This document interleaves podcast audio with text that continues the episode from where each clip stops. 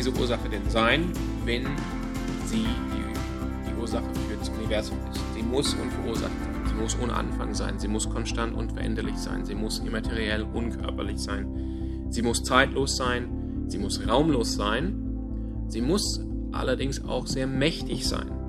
Diese Ursache muss in sich haben die Fähigkeit, die physische Realität, Materie, Energie, Raum und Zeit in Existenz zu bringen, ohne Materialursache.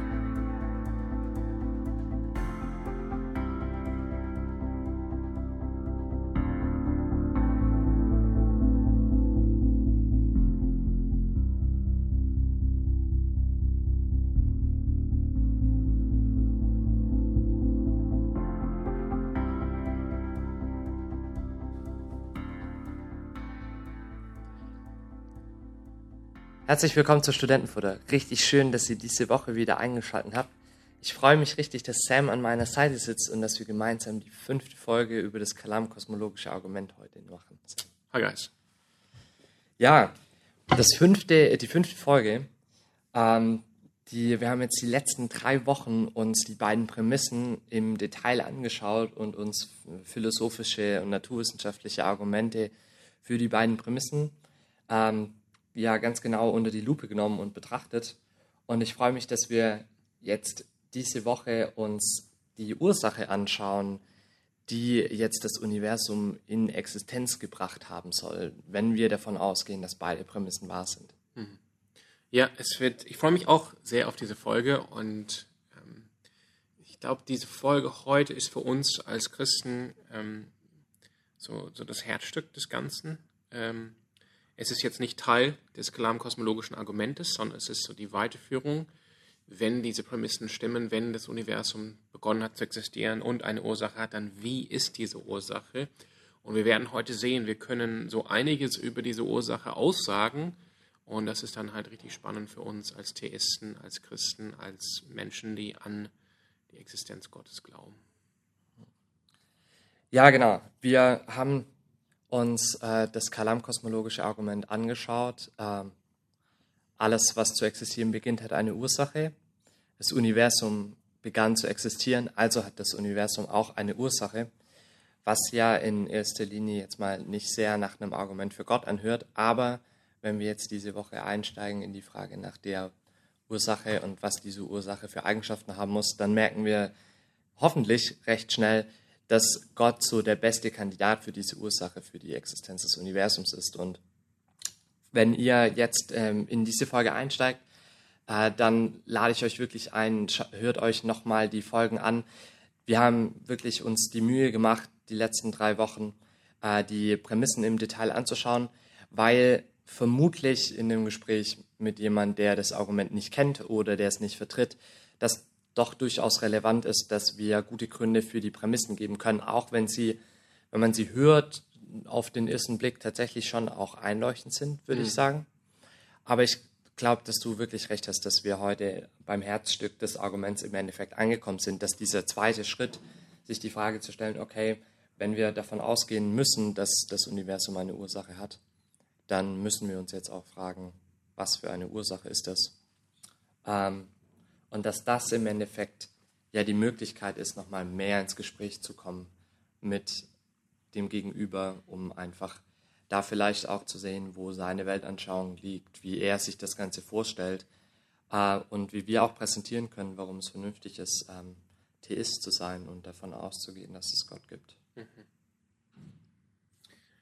Ja, es ist halt richtig spannend, ähm, weil wenn man im Gespräch war und man hat äh, über dieses Argument gesprochen und ähm, der Gesprächspartner ist bereit, ähm, das zu gestehen, was das Kalam-kosmologische Argument aussagt, nämlich das Universum hat eine Ursache, dann wird es echt spannend, gemeinsam zu überlegen, ja, was wird das wohl dann für eine Ursache mhm. gewesen sein? Und äh, das wollen wir uns näher anschauen heute. Ja.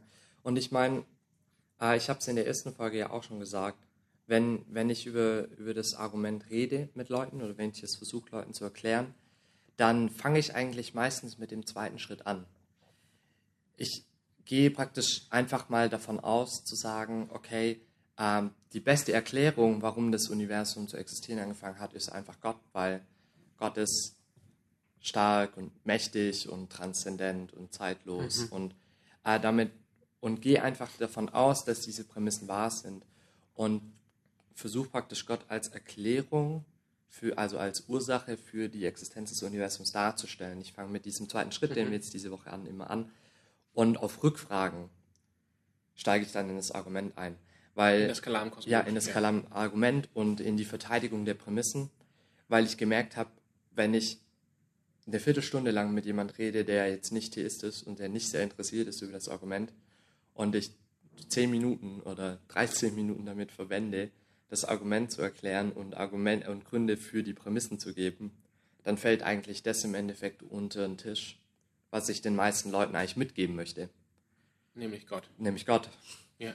Und deswegen hat sich für mich das auch als äh, gute, gute Möglichkeit eben erwiesen, mit dem zweiten Teil anzufangen und den zweiten Teil zu erklären und dann rückschauend eben auf die beiden Prämissen einzugehen Ja. und ihm anzubieten, welche der beiden Prämissen er äh, nicht möchte, um dann dort die Verteidigung auch anzusetzen. Ja. ja.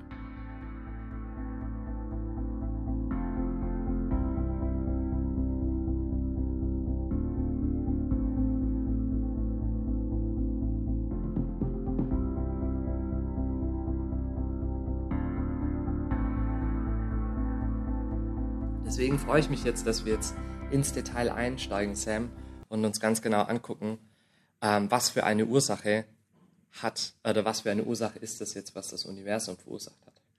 Ja, vielleicht starten wir, ähm, also es gibt einige, also einige Dinge, die wir aussagen können über diese Ursache des Universums. Vielleicht starte ich einfach, indem ich nochmal das Argument, äh, das Kalam-kosmologische Argument ähm, euch gebe.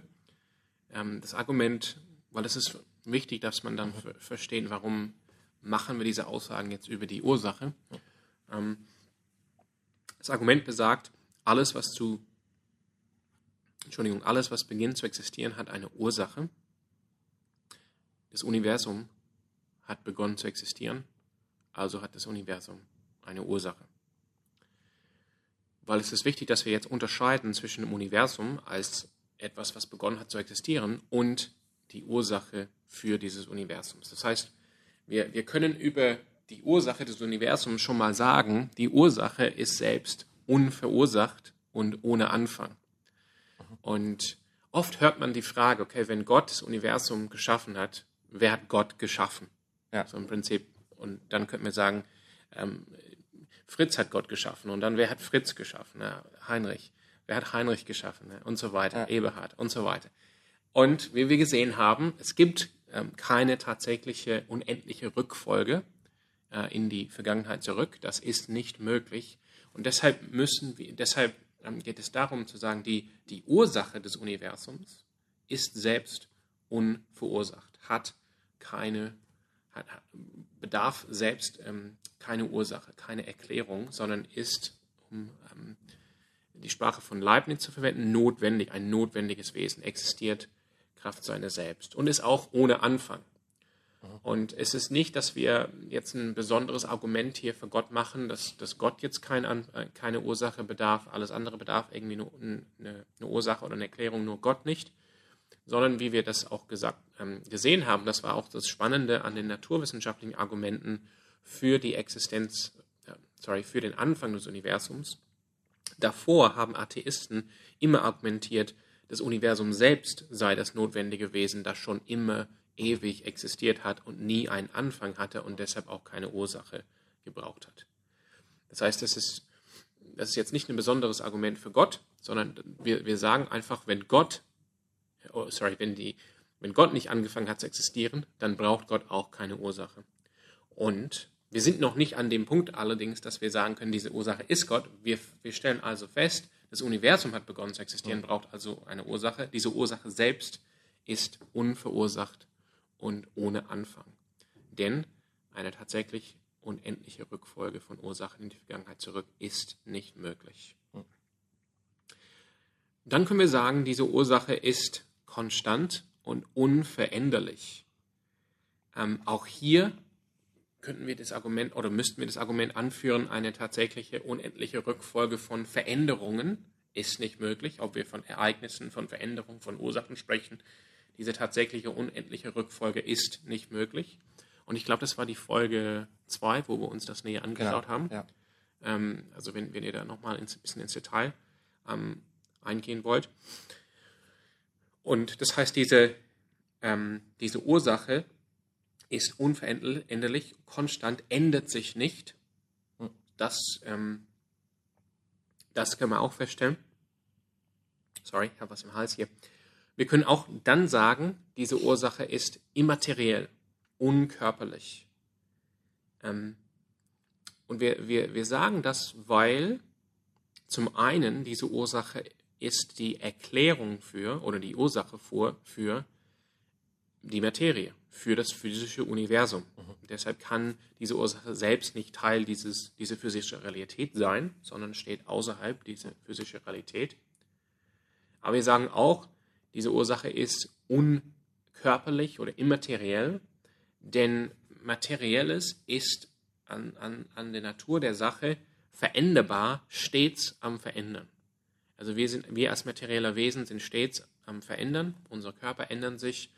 Ähm, auch wenn wir einfach st- still sitzen, wir denken, wir sitzen still, aber wenn man so die, die einzelnen Atome und Moleküle anschaut in unseren Körpern, die bewegen sich, die verändern sich die ganze Zeit. Das heißt, was Materielles ist, ist prinzipiell immer am sich verändern und deshalb diese unveränderliche Ursache muss immateriell unver, äh, unkörperlich sein. Genau.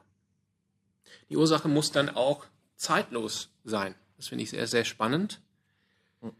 Wir haben das letzte Mal darüber gesprochen, das war auch voll spannend. Ähm, diese Singularität am Anfang des Universums ist es ein Nullpunkt der Zeit gewesen, wo, der, wo, die, wo Zeit und Raum gleich Null sind.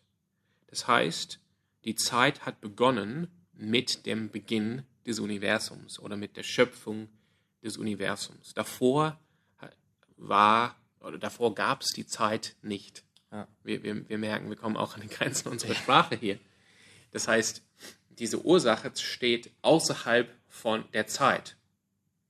Verursacht selbst, dass die Zeit beginnt zu existieren und ähm, beginnt sich wegzubewegen von diesem Nullpunkt.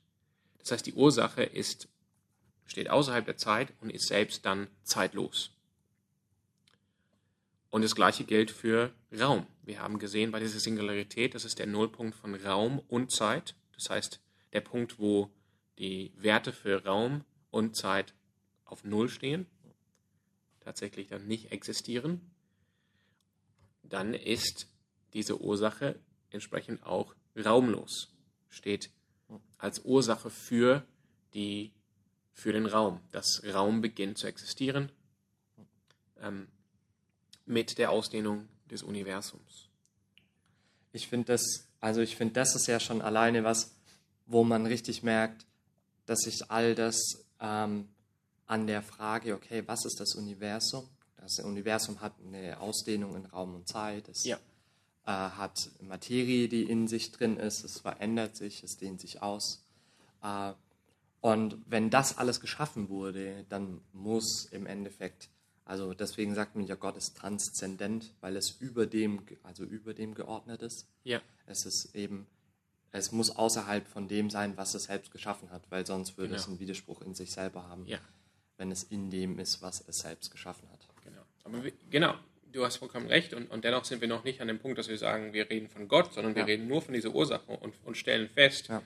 wenn diese Ursache tatsächlich, oder ich komme mal aus einem anderen Aspekt, was, wie muss diese Ursache denn sein, wenn sie die, die Ursache für das Universum ist? Sie muss unverursacht sein, sie muss ohne Anfang sein, sie muss konstant und veränderlich sein, sie muss immateriell, unkörperlich sein, sie muss zeitlos sein, sie muss raumlos sein, sie muss allerdings auch sehr mächtig sein.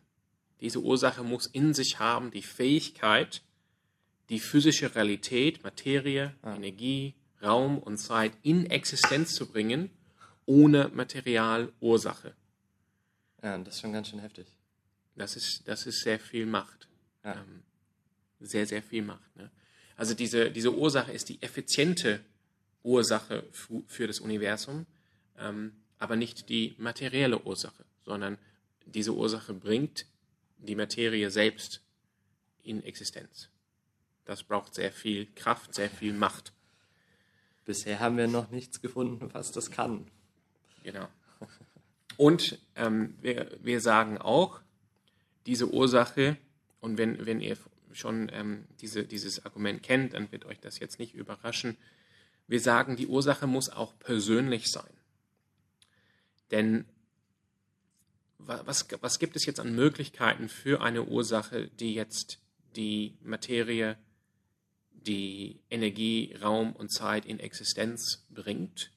Wir könnten vielleicht postulieren, das sind eine, das sind eine Reihe von Anfangsbedingungen, mhm. die einfach dann bestehen mit irgendwelchen physischen Gesetzen und aufgrund diesen Bedingungen und diesen Gesetzen beginnt das Universum zu existieren.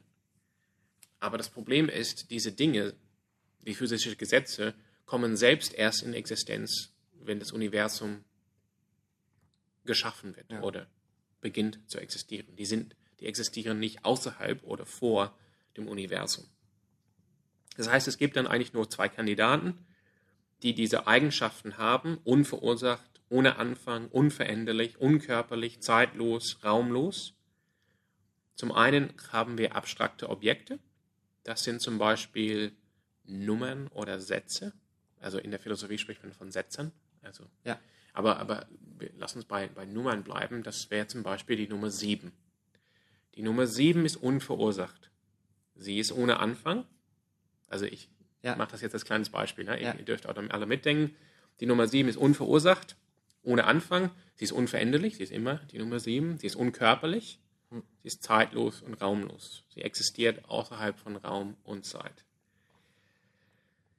Aber wenn wir solche, uns solche abstrakte Objekte vorstellen, sie haben keine kausale, also keine, keine Kraft, Dinge zu verursachen, Ereignisse zu verursachen, geschweige denn ein ganzes Universum in Existenz herbeizuführen. Ja.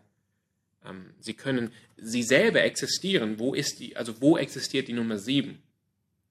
Sie existiert nicht in Raum und Zeit. Also wenn wir vielleicht sieben Tassen auf dem Tisch stehen haben, dann haben wir jetzt nicht hier die physikalische oder die physische Realität der Nummer 7, sondern wir haben physisch sieben Tassen. Ja, das ist ja die Frage, ob dann die sieben Tassen und die Zahl 7 anwesend ist. Genau. Oder ob nur diese Ta Anzahl der Tassen. Also ich, ich habe nur die Tassen gesehen. Ich habe die Nummer 7 nie gesehen. Aber das ist vielleicht ja. eine Frage für einen anderen Podcast.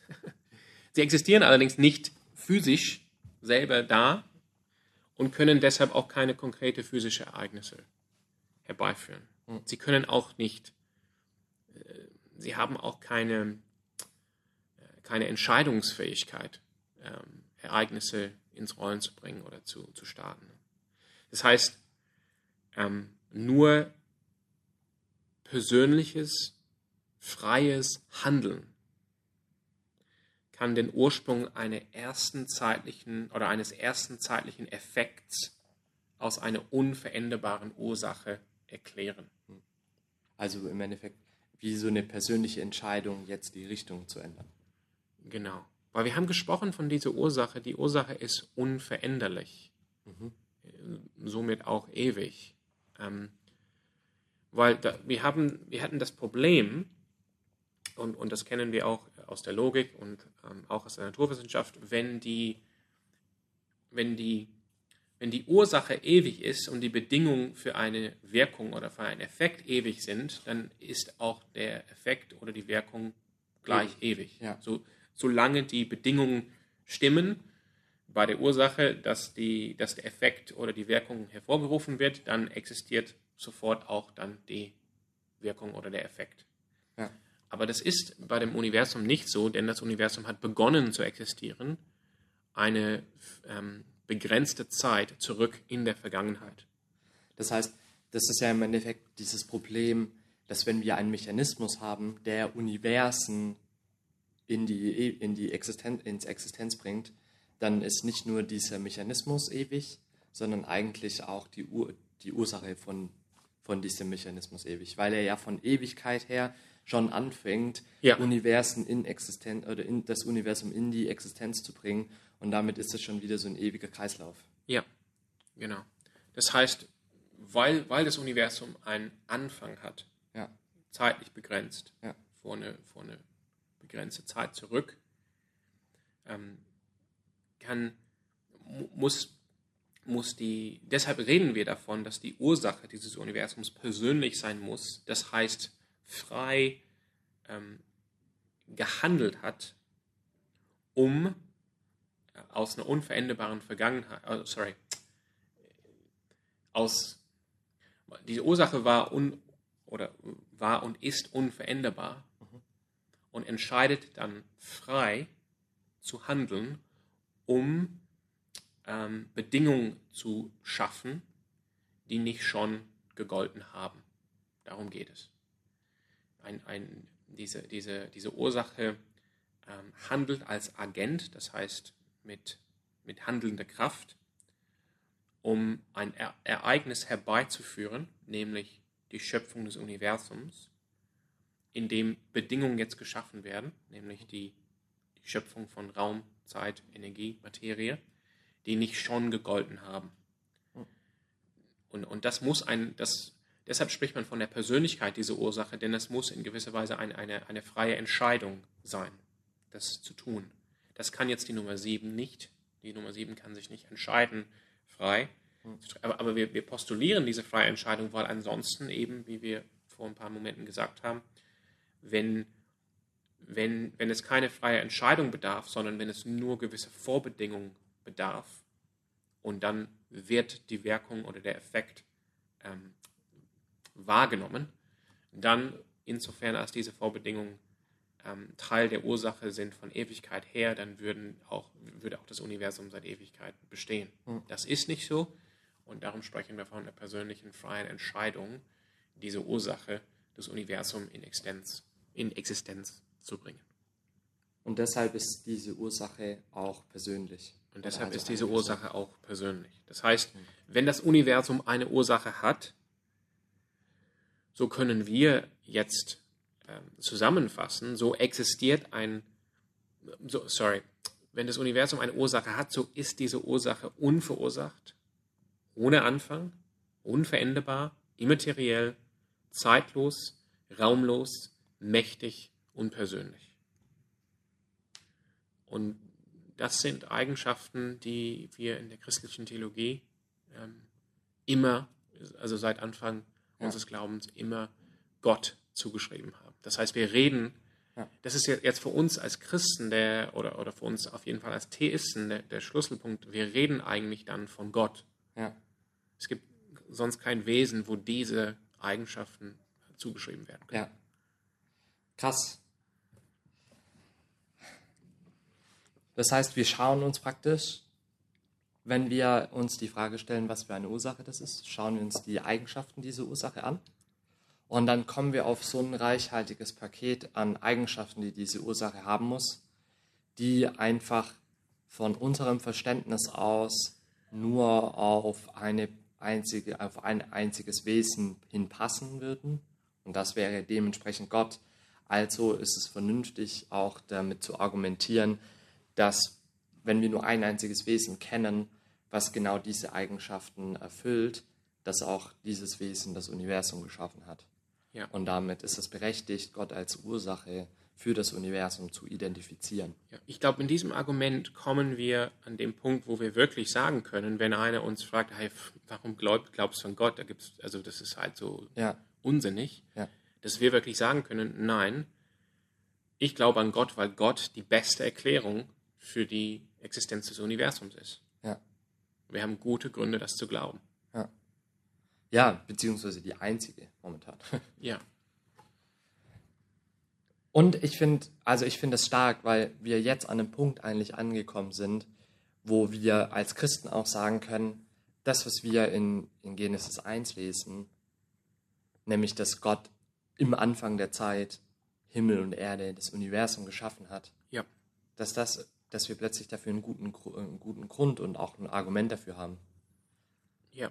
Also wir sehen in Genesis 1.1, dass mittlerweile die, die Naturwissenschaft und die Philosophie bestätigen, was wir in Genesis 1.1 lesen. Am Ja. Anfang schuf Gott Himmel und Erde. Ja, Ja, also ich glaube, um das, um das nochmal kurz zusammenfassen, also wenn, wenn es um die Ursache des Universums, also ich glaube, die, die, die zwei Prämissen des kalamkosmologischen Argumentes sind stark, mhm. die sind logisch, die sind auf jeden Fall plausibler als die Kontrapositionen. Ja. Und wenn, das heißt, wenn sie gelten, hat das Universum einen Anfang, hat das Universum eine Ursache und dann überlegen wir, diese Ursache muss selbst unverursacht sein. Sie muss ohne Anfang sein, sie muss unveränderlich sein, denn sie ist ewig. Ja. Sie muss immateriell körperlich, zeitlos und raumlos, also sorry, immateriell unkörperlich, zeitlos und raumlos sein, denn sie steht außerhalb von Materie, Zeit und Raum, weil sie ist die Erklärung dafür, dass es diese Dinge überhaupt existiert, nämlich die ist die Erklärung, die Ursache für das Universum. Sie muss natürlich sehr mächtig sein, um überhaupt dieses Universum in Existenz zu rufen. Und sie muss persönlich sein, denn das Universum ist nicht ewig.